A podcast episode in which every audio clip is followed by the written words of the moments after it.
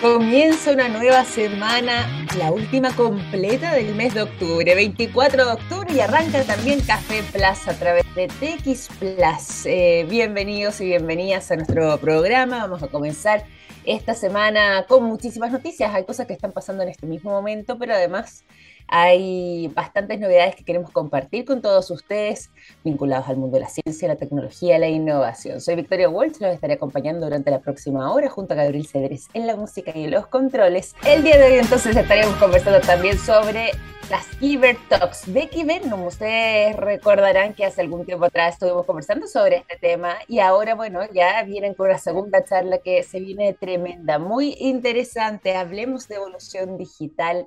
Van a estar conversando también sobre ciberseguridad, si es que es una amenaza corporativa o una amenaza social. Bueno, todo eso lo vamos a estar preguntando a nuestro invitado del día de hoy, que nos estará acompañando, nos estará contando los detalles de las Kiber Talks, eh, quien es eh, el country manager de Kibernum, estará junto a nosotros su nombre es Marco Zenovich y estará entonces durante este programa. Y por supuesto, como les decía antes, la información que eh, está ocurriendo en el momento para quienes están en la ciudad de Santiago, seguramente se habrán dado cuenta de que hay algo de congestión en algunas calles. Eh, sobre todo lo que comprenden los recorridos de eh, las autopistas, porque en estos momentos se está desarrollando una manifestación bastante, bastante mm, intensa de eh, nada más y nada menos que el movimiento No Más Tag. Hay bloqueos en algunas autopistas y eso ha generado que exista un atochamiento, atochamiento digo, profundo en varios lugares de nuestra capital. Así que si es que ustedes se en estos momentos sobre algún vehículo y necesitan pasar por las autopistas, verifiquen bien a través de las distintas aplicaciones con las que ustedes eh, se manejen si es que hay en esos lugares o no eh, bloqueos de la ruta, porque pueden encontrarse con eh, imposibilidad de movilizarse, de acceder, de traspasar quizás esos lugares donde ya están los manifestantes bloqueando los caminos de modo de exigir lo que son sus visiones frente a el funcionamiento de las autopistas concesionadas y particularmente del cobro del TAC, que básicamente en este caso se concentra justamente en los altos precios que tienen eh, algunos eh, portales específicos de las distintas autopistas concesionadas que funcionan en Santiago. Así que ahí el llamado y la, mm, por supuesto, la atención para quienes van en estos momentos al volante y tener todo el cuidado para evitar atochamientos, malos ratos, dolores de cabeza, producto justamente de esta manifestación que se está desarrollando en estos precisos momentos en la ciudad de Santiago, particularmente en las autopistas concesionadas, pero que también ha generado algo de congestión en eh, las demás autopistas, perdón, en las demás calles las calles aledañas donde se ha generado este verdadero chorreo de eh, automovilistas que están buscando otras opciones para poder eh, evitar estos tacos. Y con esa información también nos vamos a alargar directamente a lo que hoy nos convoca. Nos vamos a ir entonces a los temas de ciencia, de tecnología, de innovación, pero cuando ya son las 9 de la mañana con 10 minutos, vamos a mm, pasar también antes a la conversación. Los quiero dejar con música para que hagamos una pequeña pausa eh, durante este programa y sigamos entonces de lleno y por lo mismo quiero dejarlos durante esta mañana con el sonido de A Perfect Circle.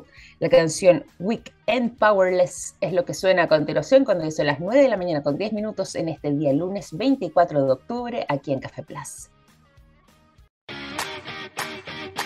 Ya son las 9 de la mañana con 18 minutos. Seguimos en Café Plus y como les habíamos contado durante el día de hoy, vamos a estar teniendo una interesante conversación sobre las Giver Talks. ¿Se acuerdan que algo les habíamos comentado hace un tiempo atrás? Bueno, ahora hay una segunda charla, está muy interesante y a prepararse porque esto se va a estar realizando durante el día de mañana, martes 25 de octubre, al mediodía a las 12 para conversar en este caso en particular sobre ciberseguridad. Para hablar sobre este tema, para profundizar aún más respecto a esta materia es que nos acompaña durante el día de hoy el Country Manager de Kibernum USA. Está junto a nosotros Marco Nesovich. ¿Cómo estás, Marco? Bienvenido a Café Plus. Muy buenos días. Muy buenos días, Victoria. Muchas gracias por tenerme aquí. Un gusto. Un gusto poder contar contigo durante esta mañana y aprovecho de preguntarte ahí para que nos cuentes, para quienes se van sumando a nuestra conversación, cuéntanos un poco, primero en términos generales, sobre Kibernum, el trabajo que han estado realizando. Nosotros lo hemos entrevistado otras veces, pero esto es básicamente para quienes quizás se están sumando a esta conversación eh, y quieran conocer más sobre el trabajo que realizan y cómo es que surge la iniciativa, además, de crear estas Kiber Talks. Perfecto. Bueno, Kibernum eh, es una empresa de, que existe hace 30 años. Tenemos más de 150 eh, clientes activos aquí en Chile. Estamos presentes en Chile, Colombia y en Estados Unidos. Y eh, tenemos más de 1.500 colaboradores en este instante que están entre Chile, Colombia y el resto de América Latina eh, de hecho, tenemos algunos en Europa del Este, yo soy de ahí, así que estamos eh, repartidos eh, globalmente. Y estas charlas de Kiber Talks nacen como una iniciativa de acercar la evolución digital a la gente y tratar de facilitar y explicar eh, de, una manera un poco más simple eh, lo que está pasando con tecnología en general. Entonces, eh, como octubre es el mes de ciberseguridad, mañana vamos a hablar de ciberseguridad, no en términos demasiado técnicos para no seguir confundiendo a las personas, sino tratar de explicar en lenguaje simple de qué se trata. Y eso es muy interesante porque es una manera de acercar, de repente, como decías tú, este tipo de temáticas a personas que no necesariamente están especializadas en el tema o que quizás están comenzando a hacer esta búsqueda, esta exploración en este tipo de temáticas, pero que... Eh, buscar por lo mismo un lenguaje que sea más ameno, más cercano y más fácil de comprender eh, para las ideas que se vayan exponiendo. En esta oportunidad en particular mencionábamos que se va a estar realizando durante el día de mañana, martes 25 de octubre, al mediodía a las 12 en punto, con quiénes van a contar y cómo es que van a estar abordando el tema de la ciberseguridad. Bueno, eh, vamos a hablar un poco sobre la educación en, en ciberseguridad y vamos a tratar de explicar, eh, bueno, nosotros todos conocemos que hay una brecha en, entendimiento de tecnología entre las diferentes generaciones. Entonces las generaciones, eh, no sé, yo soy el soporte nivel uno de mis papás y siempre me llaman y preguntan, ¿no? ¿Cómo hago esto? Y usan harto tecnología, pero, pero, la usan de, de una forma típica eh, para su generación. Entonces, conocen ciertos temas, pero, pero no entienden mucho eh, qué hay por detrás y, hay que explicarles, yo trato de hacerlo constantemente, explicar en, comparación con el mundo físico eh, al cual están acostumbrados ellos. Entonces, si te llega un mensaje y te dice, oye, eh, tu cuenta de banco que no tienen, ha sido bloqueada y envía el código, no se haga clic a este link, eh, siempre me pregunto, ¿no? ¿Y por qué me llegó este mensaje? Bueno, y si alguien te saca la billetera, ¿me vas a preguntar por qué te sacaron la billetera? No. Entonces, eh, ahí está el, tema y hay que ir explicándolo y, ver eh, qué vamos a hacer. Y, cómo tienen que entenderlo y cómo tienen que comportarse. Y bueno, mañana a, las 12 vamos a tener esta charla de ciberseguridad, eh, una amenaza corporativa o social, donde vamos a hablar un poco más sobre qué es la información, eh, cómo hay que eh, tratar de proteger las organizaciones y proteger la información y los datos sensibles. Y vamos a estar con Claudio Huaracán, quien es el oficial de... ¿Perdón? No, no, por favor. Eh, va a estar con Claudio Huaracán. ¿Quién es Claudio Huaracán? Para que le contemos a la gente también. Claudio es el oficial de seguridad de la información de Ohio eh, National Seguros de Vida. Y vamos a estar con Jimena Cisternas, el CEO de Romax Technologies. Y eh, la charla la va a moderar Marichu Sangronis. Sí, pues Marichu además que trabaja acá en la radio junto a nosotros, compañera de TX Plus. Sí, excelente. Así que va a ser interesante. Eh, Maravilloso. No, maravilloso poder contar con este tema porque además es un tema que es relevante, eh, que está actualmente muy en boga. Acá en Chile hemos conocido muchos casos a la ciberseguridad incluso de instituciones tan importantes como algunas instituciones del Estado, del Poder Judicial, de nuestras Fuerzas Armadas, y es un tema muy sensible y sobre todo porque nos aqueja a todos.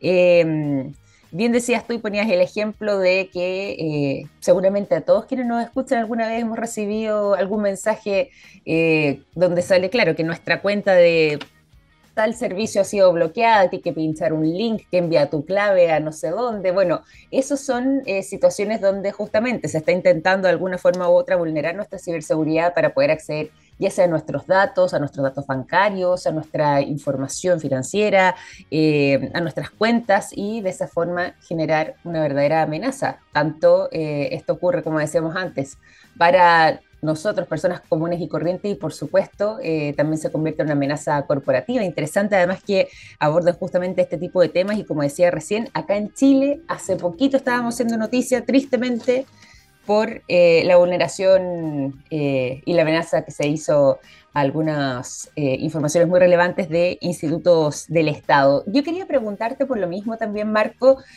¿cómo ves tú el escenario? puede ser tanto en Chile, pero también quizás en, en el resto del continente respecto a eh, ciberseguridad. ¿En qué pie nos encontramos? ¿Todavía estamos atrasados? ¿Estamos ya poniéndonos al día? Eh, ¿Cuál es, desde tu punto de vista, un poco el escenario que se está compartiendo tanto en nuestro país como en el resto de América Latina? Eh, bueno, yo creo que es mi opinión personal, no, no tengo los números duros para comprobarlo, pero yo creo que estamos un par de años eh, atrasados en comparación con como la primera ola eh, global.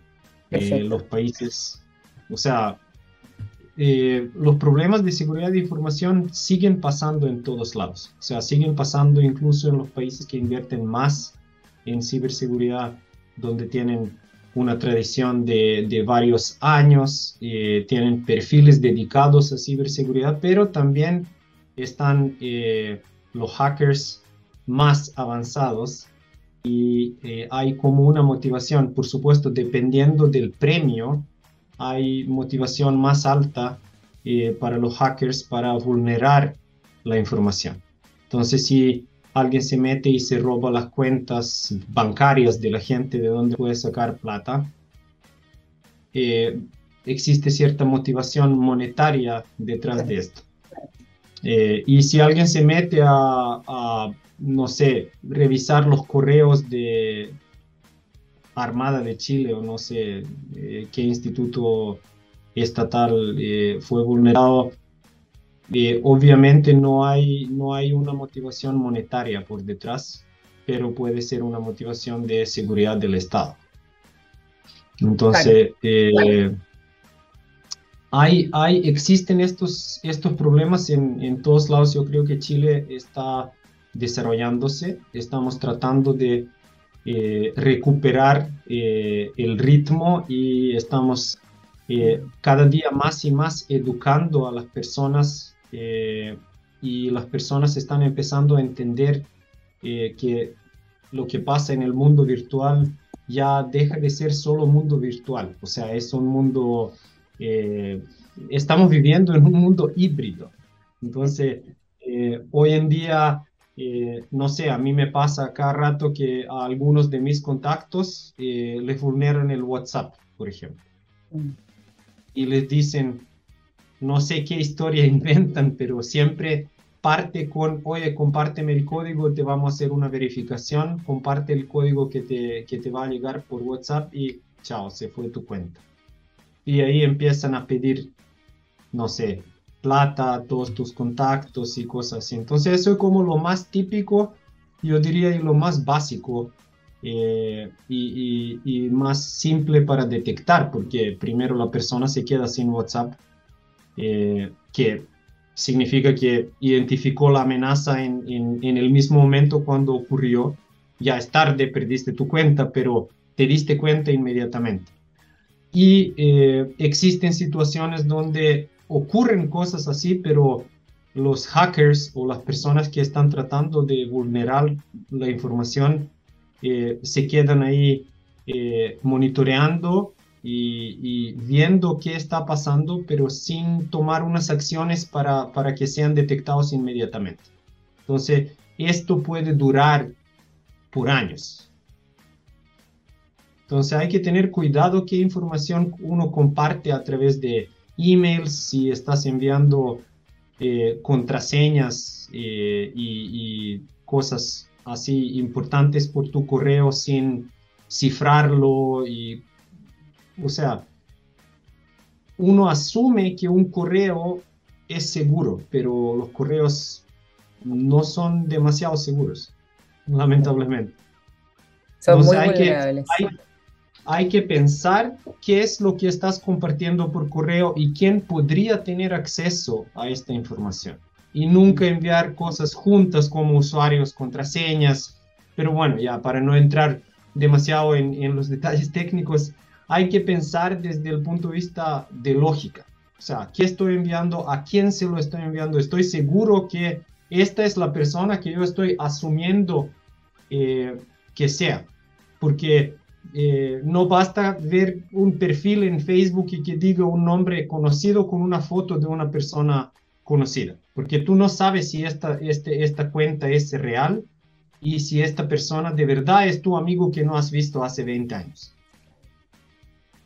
Muy cierto, además para tener todo esto presente eh, respecto, como decías tú, a nuestra ciberseguridad y la información que nosotros muchas veces, nosotros mismos terminamos compartiendo eh, claramente pensando de manera ingenua quizás que podría tratarse, como lo decía recién Marco, de eh, algún conocido, pero que de repente, bueno, puede ser quizás eh, algún hacker o bien estos verdaderos ciberdelincuentes que están buscando captar nuestra información. Por lo mismo, ahí quería preguntarte, y nos vamos a ir a Kibernum directamente, porque ustedes tienen la la capacidad y un poco se han, se han, enfocado también en lo que tiene que ver con la instalación de capacidades flexibles, eh, utilizan gran talento justamente eh, con todos sus colaboradores en el mundo IT y quería preguntarte por lo mismo también dentro de los servicios de Kibernum, eh, cómo es que han ido abordando también este tipo de temas sensibles como lo que tiene que ver con la ciberseguridad. bueno, nosotros en Kibernum primero para todos nuestros empleados tenemos capacitaciones de ciberseguridad, o sea, capacitaciones relacionadas con eh, seguridad de información que son obligatorias para todos los empleados y tienen que hacerse una vez al año. Entonces, cuando una persona entra a trabajar en Kibernum, parte con esa, eh, este entrenamiento inicial sobre seguridad de información que abarca cuáles son los tipos de información, cómo se protege, cuáles son eh, los riesgos y cuáles son como los ataques más típicos para eh, que la persona empiece a entender cómo se maneja y cómo debería manejarse la información. Y después, dependiendo de, eh, del proyecto o, o, trabajo donde cada una de las personas está, se hace capacitación ya eh, más profunda sobre este trabajo en particular.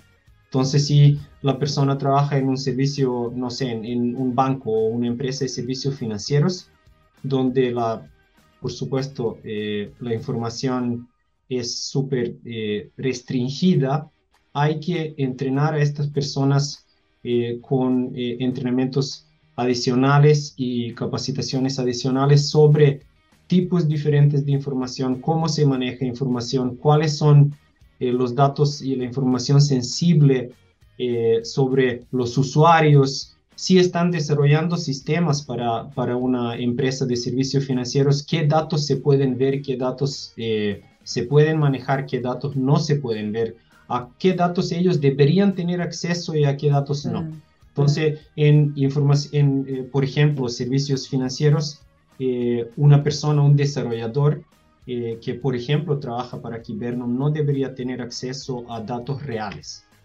Nunca. Y esa es la responsabilidad del, por supuesto, del cliente de Kibernum, pero también de Kibernum. Y nuestros empleados tienen que identificar cuando, eh, cuando pasa algo raro y levantar la mano y decir, oye, yo estoy viendo datos de producción que no debería poder ver. Eh, y nosotros ahí escalamos al cliente y hablamos con el cliente y, y, corregimos, tomamos acciones correctivas para mitigar estos riesgos.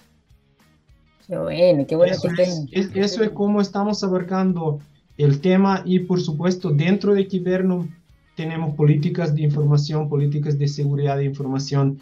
Eh, hace un par de años hemos creado un rol de eh, oficial de seguridad de información y tenemos a eh, un equipo que trabaja en estos temas. Fantástico, además, lógicamente tomando primero que nada las medidas en casa, por supuesto, pero el hecho de poder también traspasar, justamente cuando ustedes detectan alguna, algún punto vulnerable, a sus clientes, bueno, hacérselo saber para que justamente tengan el resguardo, para evitar pasar un mal rato. Eh, conocemos tantas historias de empresas e instituciones que han sido vulneradas en materia de ciberseguridad y qué bueno que eh, ustedes también tengan un equipo especializado y eh, sumamente profesional eh, para poder también traspasar eh, esa información cuando detectan que alguno de sus clientes pudiera tener quizás algún flanco delicado donde pudiera ocurrir alguna, algún tipo de vulneración. Por lo mismo, y te quería preguntar, Marco, para ir finalizando también eh, respecto justamente, ya que van a estar mañana conversando en esta nueva Kiber Talk sobre ciberseguridad, te quería pedir si es que te parece que hagamos una invitación y preguntarte dónde además se puede encontrar eh, información respecto a lo que van a estar abordando durante el día de mañana en esta segunda Kiber Talks, entonces que eh, se va a estar realizando al mediodía y donde estarán conversando sobre ciberseguridad y se, respondiendo la pregunta, ¿una amenaza corporativa o social? ¿Cómo podemos encontrar las coordenadas para ser parte de esta iniciativa entonces, Marco? Y una invitación para que eh, se puedan sumar más personas a participar. Bueno, eh, invito a todas las personas a quienes les interesa el tema que se conecten mañana, el 25 de octubre al mediodía. Eh, nosotros estamos con una campaña sobre los Talks en nuestras redes sociales. Entonces, en LinkedIn de Kibernum están las invitaciones para el día de mañana, en, en redes sociales de Kibernum también y eh, mañana vamos a tener este, esta charla interesante porque son tres personas que yo y dos personas más que van a hablar sobre el tema y cada uno tiene sus, por supuesto, puntos de vista, opiniones y experiencias hasta ahora. Entonces va a ser eh, súper interesante y vamos a tener una sesión de preguntas después para, eh, para poder conversar de forma más cercana con el público. Maravilloso, qué bueno tener esa instancia de conversación además. Así que va a estar completita esta Giver Talk que se va a estar realizando entonces mañana, como nos contaba Marco, eh, abordando el tema de la ciberseguridad.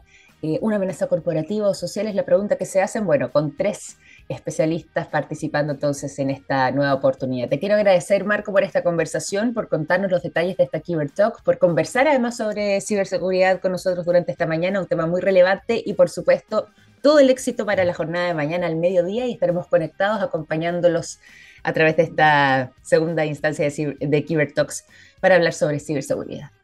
Muchas gracias, Victoria. Un gusto. Lo mismo digo, un gusto, eh, Marco. Un abrazo grande. Marco, Nesovich, Country Manager de Kibernum USA, nos acompañó durante esta mañana aquí en Café Plus. Vamos a continuar nosotros acá en el programa, pero antes queremos irnos a la música y los quiero dejar con el sonido de The Magic Numbers. La canción Take a Chance es lo que suena a continuación y a la vuelta seguimos con más informaciones. 9 de la mañana con 41 minutos. Si les parece, si hablamos de fútbol, pero fútbol enfocado, por supuesto, además. Eh, con los temas que nos gusta abordar, en este caso vinculados también a la tecnología. Y algo les mencionaba al inicio del programa, yo quería dejárselos para el final, pero después dije, no, vamos a partir mejor de lleno con esta información que ya está generando polémica eh, a nivel global, porque hay una denuncia bastante compleja para eh, Qatar, para el país de Qatar, pensando justamente en un mes más lo que va a estar ocurriendo con el Mundial de Fútbol. Y fíjense que em, ya hay una denuncia hizo un especialista en tecnologías de origen noruego, que aseguró, y de aquí viene la denuncia precisamente, que em, habría una aplicación, en realidad no una, sino más bien dos aplicaciones que estaría mm, siendo una obligación para los turistas, sobre todo para quienes vayan a asistir al Mundial de Fútbol, para poder descargar y que entregar o hacer esa descarga sería como más bien entregar las llaves de la casa. Así de vulnerables quedaríamos para que llegue y entre cualquiera. En este caso en particular, eso pasaría si es que se instalan dos aplicaciones en los teléfonos celulares, donde eh, las autoridades del país de Qatar, en este caso en particular, podrían tener acceso a prácticamente todos los datos de las personas eh, que hagan esta descarga. Incluso podrían llegar a editar eh, parte de esos datos o también, por supuesto, borrarlos. Así de vulnerables, así de expuestos quedarían quienes eh, descarguen esta aplicación que al parecer, y según se rumorea, podría ser incluso en algunos casos obligatoria, parte de los decretos que, em, y protocolos que estarían estableciendo las autoridades de este país árabe con la intención justamente de que em, quienes estén circulando por eh, Qatar, en este caso en particular, en lo que vaya a ser el desarrollo del Mundial eh, durante el próximo mes, eh, puedan justamente, y según ellos han manifestado, contar con mayores recuerdos de seguridad. Pero al parecer, según hace la denuncia, este hombre noruego, especialista además en tecnología, sería justamente una manera de vulnerar la información personal de las personas. Esto ya está dando la vuelta al mundo, como les contaba, hay varios medios de comunicación que están señalando todo esto y que eh, además eh, podría no solamente ser obligatorio para quienes vayan de turistas, también eh, todas las personas que vayan a trabajar en el desarrollo de este Mundial de Fútbol, así como también los jugadores, por ejemplo, o los planteles que vayan a participar, van a tener que ejercer la descarga de Eteras o Haya. Son estos dos los nombres que tienen estas aplicaciones y que, como les decía recién, según este hombre noruego llamado Ovnit Basansen, ahí sí, Ovnit Basansen, eh, él señalaba que dentro de estas dos aplicaciones de Eteras y Haya se habrían encontrado un spyware que es una especie de software malicioso que tiene la capacidad de infectar literalmente los aparatos, en este caso dispositivos móviles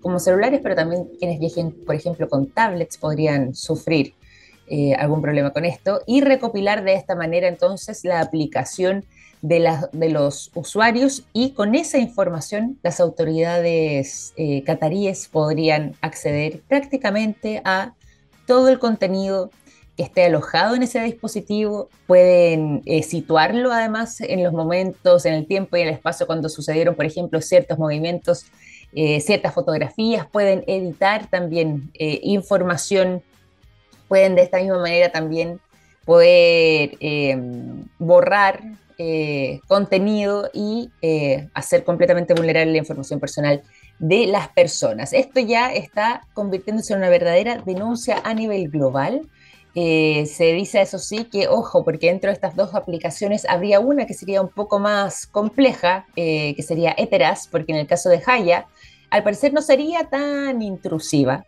eh, pese a que igual no se recomienda su descarga, pero Igual, en caso de hacerlo, eh, porque con esa aplicación en particular, quienes vayan quienes asistan al Mundial de Fútbol, eh, quizás ya la conocen incluso antes de viajar, porque es la aplicación oficial para poder eh, conocer los horarios y tener las entradas a los partidos de manera digitalizada. también se puede entrar a través de esa aplicación al metro y acceder de forma gratuita, justamente utilizando Haya, pero al parecer esa aplicación en particular es un poco más selectiva para ir filtrando la información personal de las personas que eh, hagan la descarga. Es decir, si bien podría contener un spyware según esta denuncia, por eso lo decimos en condicional, podría tenerlo porque eh, todavía está en modo de denuncia, eh, no necesariamente pide acceso para compartir información personal, a diferencia de lo que vendría siendo ETRAS. Y de esa forma también puede evitar que el teléfono, en este caso en particular, esté en modo reposo o incluso podría chequearse por medio de su aplicación eh, y de su utilización, digo, eh, las conexiones de red que han tenido las personas, dónde se han estado conectando, cómo se han estado desplazando, cuáles han sido sus movimientos. Bueno, parte de eh, esta denuncia entonces que ya está generando controversia a nivel global y que vamos a ver qué responden las autoridades cataríes en este caso en particular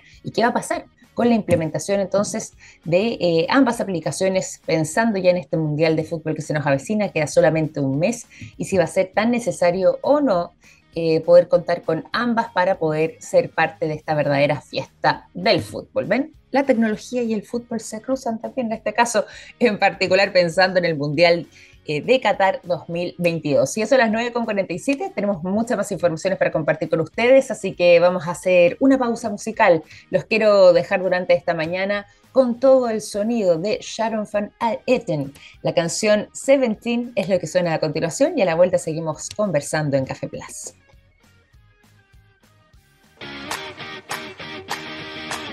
9 de la mañana con 52 minutos, seguimos en Café Plus, nos vamos a la información y nos vamos a mirar el cielo. ¿ah? en realidad todavía no mirar el cielo porque próximamente podríamos mirar el cielo. Era Ariane 6.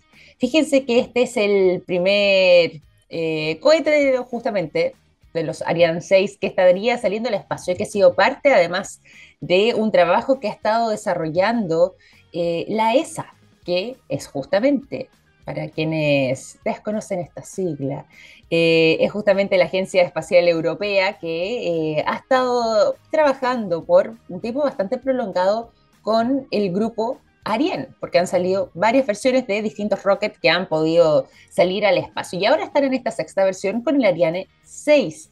Y fíjense que hay novedades en este Ariane 6. La primera, y que no es muy alentadora, para la ESA por lo menos, es que eh, han habido una serie de desperfectos técnicos y eso ha generado que el lanzamiento de este primer cohete, el Ariane 6, se retrase en prácticamente un año, un año más.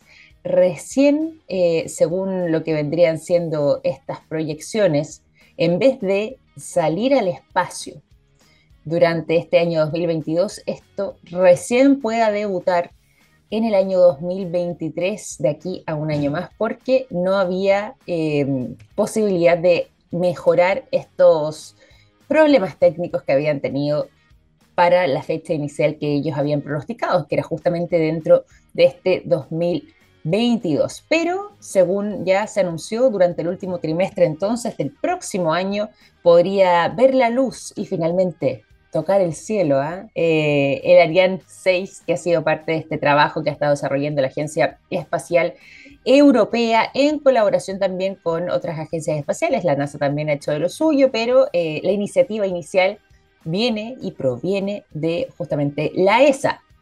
Y como les decía, ya hubo un retraso entonces de prácticamente un año de eh, lo que inicialmente habían pensado para lo que fuera el envío de este cohete de nueva generación que iba a estar este año en órbita, pero que se atrasa para el último trimestre del 2023. Eso, lógicamente, eh, no ha gustado mucho para quienes trabajan en la ESE, por supuesto, para... Eh, gran parte de los países europeos que están detrás de esta iniciativa, justamente porque eh, no quieren quedarse atrás en lo que ha sido esta verdadera carrera espacial que ha vuelto a tomar fuerza durante los últimos años con eh, algunos viajes, eh, por ejemplo, vinculados al turismo espacial que están haciendo iniciativas privadas, pero también con lo que está realizando, por ejemplo, China, Rusia, nuevamente mirando hacia los cielos y, por supuesto, hacia esta carrera espacial, y la NASA que viene siendo eh, de alguna forma u otra, el más legendario con eh, mayor cantidad de logros durante el último tiempo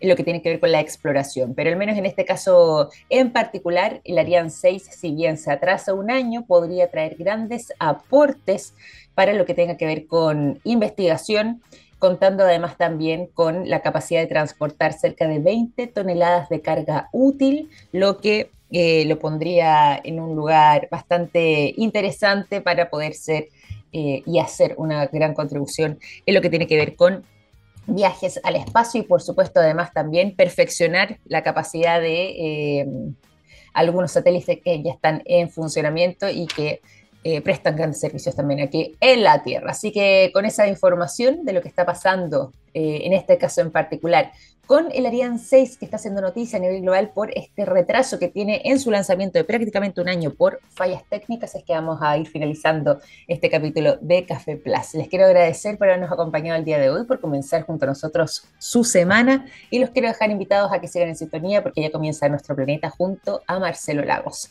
Siendo ya las 9.56, me despido y nosotros nos reencontramos mañana a las 9 de la mañana en punto compartiendo un buen café en Café Plus. Un gran abrazo, que estén muy bien. Chao, chao.